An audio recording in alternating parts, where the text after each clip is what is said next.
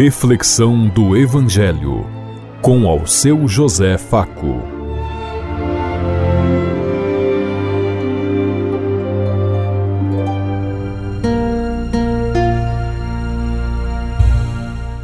Paz e bem a todos os ouvintes da Rádio Construtiva e todas as emissoras em sintonia conosco e o povo que nos ouve. Queremos levar até você uma mensagem de amor através da palavra de Jesus Cristo. Hoje no Evangelho de Mateus, capítulo 6, versículos 7 a 15. Terça-feira, 28 de fevereiro de 2023. Que a graça e a paz de Deus Pai, Deus Filho, Deus Espírito Santo vos ilumine nesse dia e seja uma boa notícia para todos.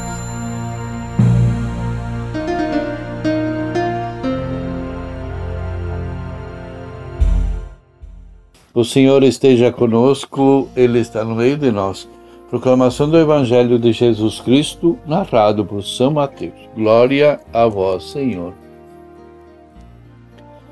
Naquele tempo disse Jesus aos seus discípulos: Quando orardes, não useis muitas palavras como fazem os pagãos. Eles pensam que serão ouvidos por força de muitas palavras. Não sejais como eles, pois vosso Pai sabe do que precisais, muito antes de vos o peçais. Vós deveis rezar assim: Pai nosso que estais nos céus, santificado seja o teu nome. Venha o teu reino e seja feita a tua vontade, assim na terra como no céu. O pão nosso de cada dia dai-nos hoje Perdoa as nossas ofensas, assim como nós perdoamos a quem nos tem ofendido. E não nos deixeis cair em tentação, mas livrai-nos do mal. De fato, se vós perdoastes aos homens as faltas que eles cometeram, vosso Pai que está no céu também vos perdoará. Mas se vós não perdoardes aos homens, vosso Pai também não perdoará as faltas que vós cometestes. Palavra da salvação. Glória a vós, Senhor.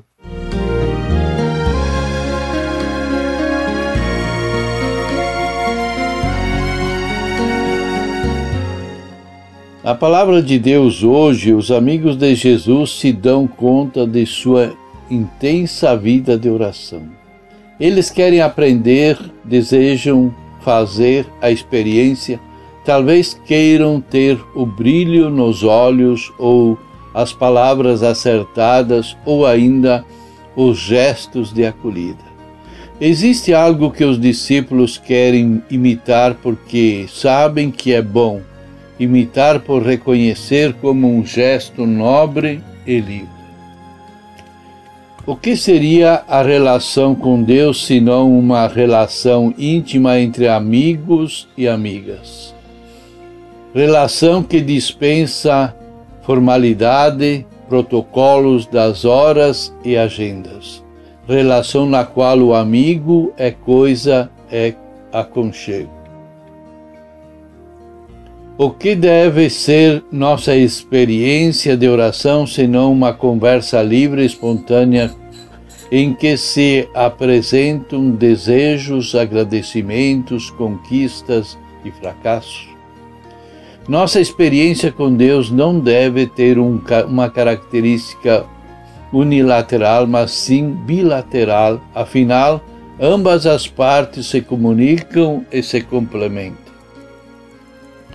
A experiência de Jesus com seu Pai é justamente pautada nessa constante relação de que Deus é um bom companheiro que olha e se fez presente e escuta. Acompanha, acolhe seus filhos, seus filhos e filhas. Vamos, mas como eu que a percebo nesta relação com Deus, como estou e como é a minha relação com Deus, Será que estou com os discípulos que chegam a ter consciência de que não sabem rezar? Ora, se conseguimos perceber que ainda não percebemos, já teremos dado um grande passo para a nossa vida espiritual.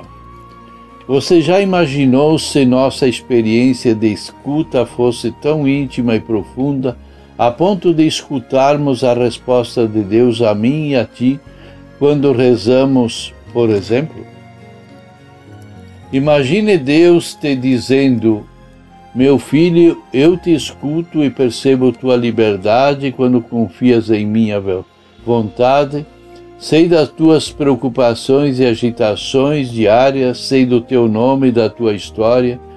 Não te desamparo, por isso te apro te providencio o pão diário, a certeza, a esperança que, que partilhas com meus outros filhos e filhas, teus irmãos. Saiba, querido filho e filha, que te perdoo das tuas fra fragilidades, teus desassossegos, tuas descobertas antes de cometerdes qualquer delito e antes mesmo de seres perdoado pelos outros eu te of, of, ou que te ofendo. Sabe que estou junto a ti e não te permito que caias nas tentações cotidianas, mas que seja muitas vezes capaz de te reconhecer em tua história, para que assim a queda não seja essencial, mas coragem de reerguimento. Filho e filha, tenha consciência de que eu não te abandono e que vivo de tudo, te livro de tudo que causa morte, opressão e dor.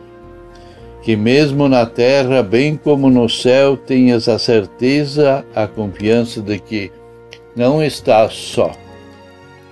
Já imaginastes escutar de maneira consoladora a voz de Deus, como um amigo que muitas vezes nos pede que, com suas verdades, noutras nos protege com seu abraço silencioso de, e presente.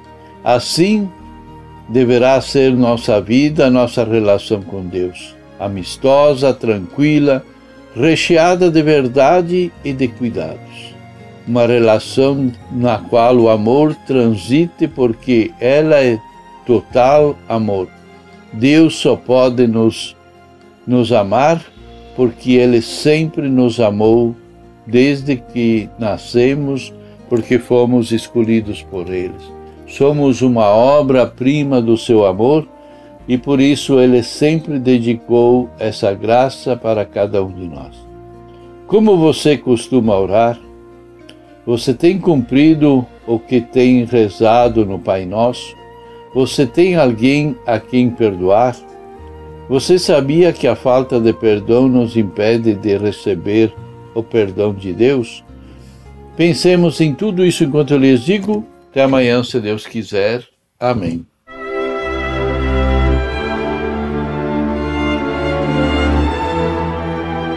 Você ouviu Reflexão do Evangelho com ao seu José Faco.